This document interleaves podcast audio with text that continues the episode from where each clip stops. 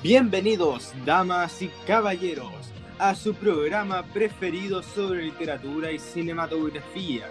Hoy con nuestros invitados especiales, Luis. Hola, hola, ¿cómo están? Y Renato. Hola, hola, ¿cómo están? ¿Me escuchan bien? Sí, se te escucha muy bien. Bueno, con esta época del COVID-19, todo se está haciendo más online y los problemas técnicos son bastante frecuentes. Bueno, yo me presento, soy Vicente, su presentador. También pueden pasar a nuestro capítulo anterior donde hablamos de el terror y la literatura, del terror, la literatura y la en la cima. Ah, ay Dios, ay Dios, Dios mío. Mucha emoción por aquí parece. Sí, parece. Uh. El terror en la literatura y en la cinematografía.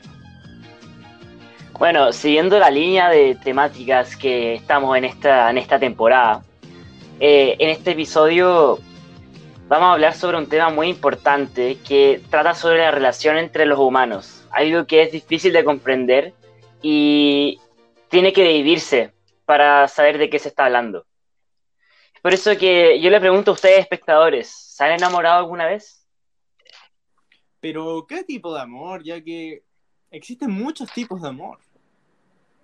Sí, existen muchos tipos de amor, pero yo eh, les puedo contar eh, un poco de una experiencia personal que tuve hace unos años, que básicamente estuve en una relación que partió bien, pero luego me di cuenta que ella era muy tóxica y que no valía la pena, que era muy celosa y eso fue extinguiendo mi amor por ella y todo se terminó. No, se terminó, qué trágico Renato, pero sí todavía hay mucho que vivir profundo. Aún, aún queda algo de, amor en ti, yo creo. Eh, bueno, como se habrán imaginado, nosotros vamos a hablar del amor. El amor eh, relacionado con el cine y la literatura, que son dos factores muy importantes y que logran influenciar nuestra visión de esta relación. Es por eso que lo vamos a abordar con nuestras opiniones, para que ustedes logren tener un análisis y tal vez con un poco de suerte logren tener una idea más amplia de qué es este lindo sentimiento. Lindo sentimiento, yo creo que el amor no siempre es un lindo sentimiento, ya que primero conté mi experiencia personal, pero hace un tiempo leí un libro que es uno de mis libros favoritos de Ernesto Sábato, un argentino, eh, en el que se nos presentan los dos protagonistas, Castel y María, que llevan una relación que no es tan linda, que digamos. Sí, o sea, es una... Eh, yo me acuerdo de ese libro que es como... Prácticamente Castel era un psicópata. Y, y bueno, al final, bueno, sabemos al principio del libro que Castel mata a María. Pero como que... ¿Por qué? Eso es lo que nos, nos cuenta el libro. Esta es, la historia de cómo un psicópata se desenvuelve en el amor. Y... Em, y básicamente nos cuenta cómo no debería ser una relación amorosa. De hecho, tienes toda la razón. Lo que pasa, eh, lo que pasa en, esta, en este libro es una relación completamente accidentada, la cual tiene tropiezos generalmente hasta finalmente llegar al, al final, a la muerte. Eh, de hecho, esto se puede ver ya desde el principio con las eh, constantes eh, suposiciones que hace nuestro protagonista pensando sobre la, el actuar de María. Por ejemplo, cuando ella ve, cuando Castel encuentra y nota que ella es la única que se da cuenta sobre el, un detalle de uno de sus cuadros, empieza toda una confusión que finalmente nos anticipa el desenlace de este libro. Sí, totalmente, porque o en general, Castel siempre se daba vueltas y vueltas un tema. Eh, podía ser una cosa tan simple como el aleteo de una mariposa y podría ser ya, no sé, el desenlace de una guerra nuclear, no sé. Era, era súper exagerado en todo y, y ese es el gran problema. O sea, por ejemplo, cuando eh, estaba con María, eh, el tipo era tan obsesivo y tan posesivo que la interrogaba prácticamente todos los días que estaba con ella y como que hacía que no, te estás contradiciendo con esto y con esta otra porque tengo esta idea, que, esto, que esto, que esto otro. Y a veces llegaba a violentarla, la agarraba de los brazos súper fuerte. Entonces era una cuestión súper enferma, se podría decir. Sí, completamente. Pero aquí es donde viene la pregunta que me hice yo durante mucha parte, muchas, básicamente todo el libro, y espero, o sea, supongo ustedes también, si era que de verdad Castel amaba a María, si su sentimiento era amor o obsesión. ¿Qué opinan ustedes? Yo creo que Castel no la amaba, porque el amor consiste en, querer a la otra persona, no necesitarla. De hecho, en una parte del libro, él nos cuenta que él había ido hacia ella como alguien solo que necesitaba compañía y que luego, durante, eh, cuando estaba con ella, no sentía su falta, no sentía la falta de, eh, de la compañía y por lo tanto la trataba muy mal. O sea, yo creo que es un libro sinceramente terrible, aunque está muy bien hecho y logra transmitir este sentimiento.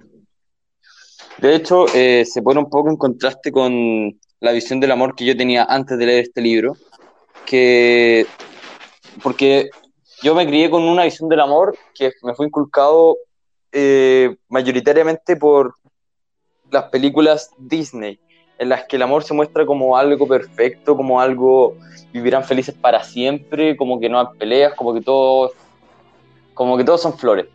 Pero al leer este libro rompió toda mi, todos mis prejuicios que tenía sobre el amor.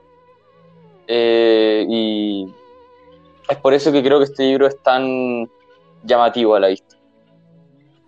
Sí, en verdad el amor en, e, e, el amor en películas y en libros en verdad nos marca, marca la sociedad. Porque, por ejemplo, antiguamente cuando Disney era totalmente hombre, mujer, se casan y viven felices para siempre, ahora no es tan así, pero sigue teniendo como un poco su, su pasado. Eh, como que fue creando como una ideología en el subconsciente de los, de los menores y por ejemplo, si tú le querías, si tú le preguntabas a una niña pequeña eh, en esa época, tú le preguntabas, ¿qué, qué, cómo, quieres que sea tu novio? Y decía, no, es que quiero que sea mi príncipe azul y que me salve y todas esas cuestiones.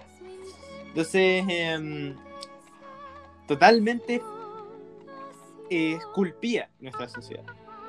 Claro. Claramente. Y no solamente en el tema del amor, yo creo que las películas por lo general eh, esculpen la sociedad de muchas más maneras. Por ejemplo, es que, por ejemplo, a ver, te pongo un ejemplo.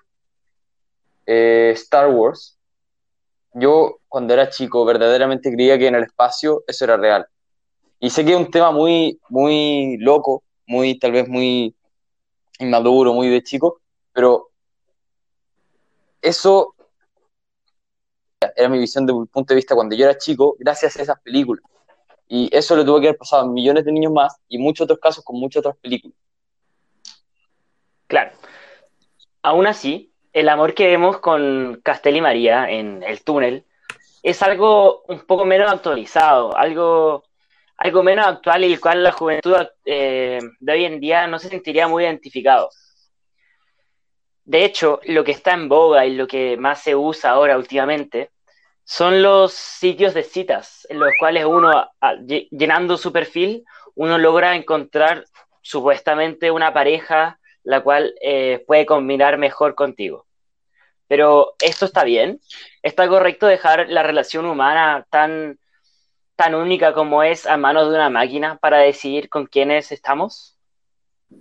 Bueno, esto lo vi esto como que lo me, me suena, ¿no? Como a, un episodio de Black Mirror, ¿no? De DJ, se llama. Sí, sí, exacto. Que trataba como de estas personas que como que se inscribían en un programa, iban a una mini ciudad y tenían citas constantes con su tipo smartphone hasta encontrar, bueno, en cada cita el smartphone recopilaba toda la información, los gustos, todo, hasta llegar a, al a la pareja ideal. Yo creo que esto es algo que simplifica, no, no simplifica, pero representa eh, los sitios de citas. ¿Será realmente que lo, el amor, nuestro amor verdadero esté como en el cargador de un revólver y tengamos que ir disparando cada vez hasta que nos llegue el, momento de encontrarlo? Yo sinceramente pienso que esto no es así. Pienso que las aplicaciones de cita hay gente que las puede usar, que les puede favorecer, pero por lo menos a mí no, no me gustan.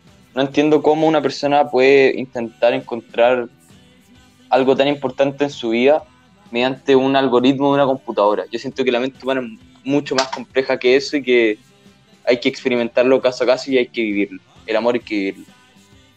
Sí, aún así yo, yo tengo que decir que este episodio de Black Mirror es una obra maestra, puesto que agarra un tema tan actual y la forma en, que lo, que en la que lo muestra eh, genera asombro en el espectador y una crítica social contundente, muy fuerte, la cual nos hace pensar dos veces el uso de, esta, de estos sitios de citas. Algo que yo también, sinceramente, soy un poco escéptico, aunque yo veo a alguien usándola y que le sirva, y también veo mucha gente que no debería usarlas. Sí, yo digo que, eh, en mi punto de vista, eh, creo que igual los sitios de citas puede que nos ah, sea como un poco eh, ficticio en el sentido de que no, no estamos estableciendo nuestra relación de una forma más natural, sino que es un poco más forzada, se puede decir. Pero creo yo que esto nos simplifica mucho más la vida a personas que son más no antisociales, pero que les cuesta más relacionarse en una, en una situación como más masiva de gente, por ejemplo, que estamos en una fiesta ve a esta chica que, no sé, que al parecer me cae bien y de ahí terminamos en una relación. Como que hay personas que les cuesta más eso. Entonces, si tenemos una aplicación de citas, eh, ayuda a las dos, a la, a la persona que pueda encontrar a otra persona. Claro, pero también hay que destacar que esto no siempre fue así, que esto es básicamente el fruto de la evolución de muchos siglos y antes esto prácticamente era impensable y hace unos años atrás yo lo consideraba mal visto. Yo tenía vergüenza de tal vez conocer a alguien, empezar a hablar, empezar a salir, tal vez pasar algo más serio y que te pregunten, oye, sí, ¿ustedes cómo se conocieron? No, yo me conocí mediante Facebook, me conocí mediante Tinder, lo encontraba mal visto. Aunque mi visión ha ido cambiando y siento que la visión de las futuras generaciones van a ser mucho más comprensivas con este tema. Pero yo creo que hay como...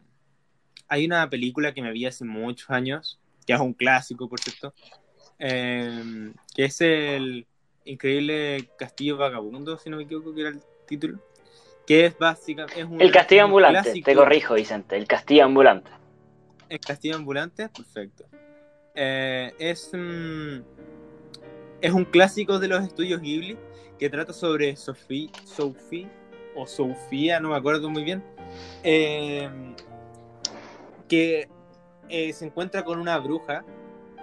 todo esto en un en ah, contexto de como una revolución industrial y magia, fantasía y guerra y bueno, Sofía se encuentra con la bruja del páramo y la maldice o la hechiza, haciendo que ella tenga una apariencia de una persona muy anciana, pero ella sigue teniendo su espíritu de una mujer joven.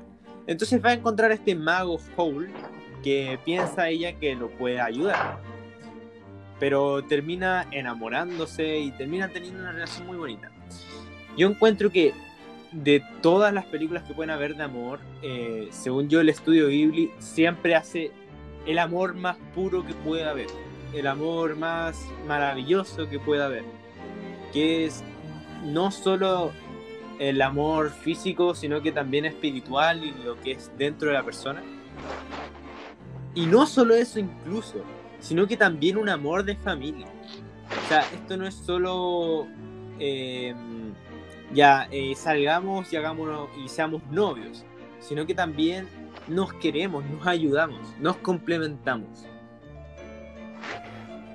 Sí, eh, como tú dijiste, esto es más que un amor de físico, un amor carnal, es más un amor espiritual, amor de almas, amor de hacia la otra persona, pero pucha, es que es tan profundo que es difícil expresarlo con palabras. Pero siento que si yo te digo que, que el beso que ocurrió entre Sophie y Holt al final de la película fue secundario, que ya estaba todo más que dicho, todo estaba más que claro, todo estaba más que resaltado, siento que, que, que básicamente eso, que el beso era secundario y que eso demuestra la potencia del amor que tenían estos dos personajes. No, claro, o sea, el amor que, muestra, que se muestra acá es algo muy espiritual, muy profundo. Pero sinceramente hay que decir que le falta una gran dimensión del amor que es el amor físico, o sea... Concuerdo completamente. concuerdo completamente que el amor no es solamente algo espiritual, que el amor también tiene que haber una atracción física, porque yo siento que es natural, que es algo que nos pasa a todos. Lógico, o sea, imposible que no. o sea, yo digo, o sea, esto ya es más personal, pero eh, encuentro que no es necesario lo físico en realidad. Con que tú vivas feliz con esa, con esa persona, yo creo que es más que suficiente. Eh, no, que claro. Esa persona te haga feliz y que te haga la vida, creo que es lo... Claro, claro, pero... Todo... Vale, Renato. Todos estamos de acuerdo que... Disculpa, Luis. Todos estamos de acuerdo que... que... O sea, entre nosotros tres. Todos estamos de acuerdo que eh, lo físico no es el 100% de relación. Pero yo creo que... que se merece un porcentaje importante también. Sí, puede ser. Y por eso digo a la audiencia que nos está escuchando que el amor no es algo que se pueda definir realmente. Eh, no es algo que se pueda explicar, sino solo vivir. Eh, puede que tengas experiencias malas y buenas, pero siempre hay que tener experiencia y arriesgarse. La vida, parte de la vida es arriesgarse. La vida es para vivirla. Y el amor también. bueno, de nuevo muchas gracias por la invitación. Estuvo muy bueno, muy entretenido. Espero también una invitación para un próximo capítulo. Por supuesto. Seguramente va a salir, va a salir elegido para una próxima, para la próxima edición de Miércoles Gigante. Hasta pronto. Hasta pronto.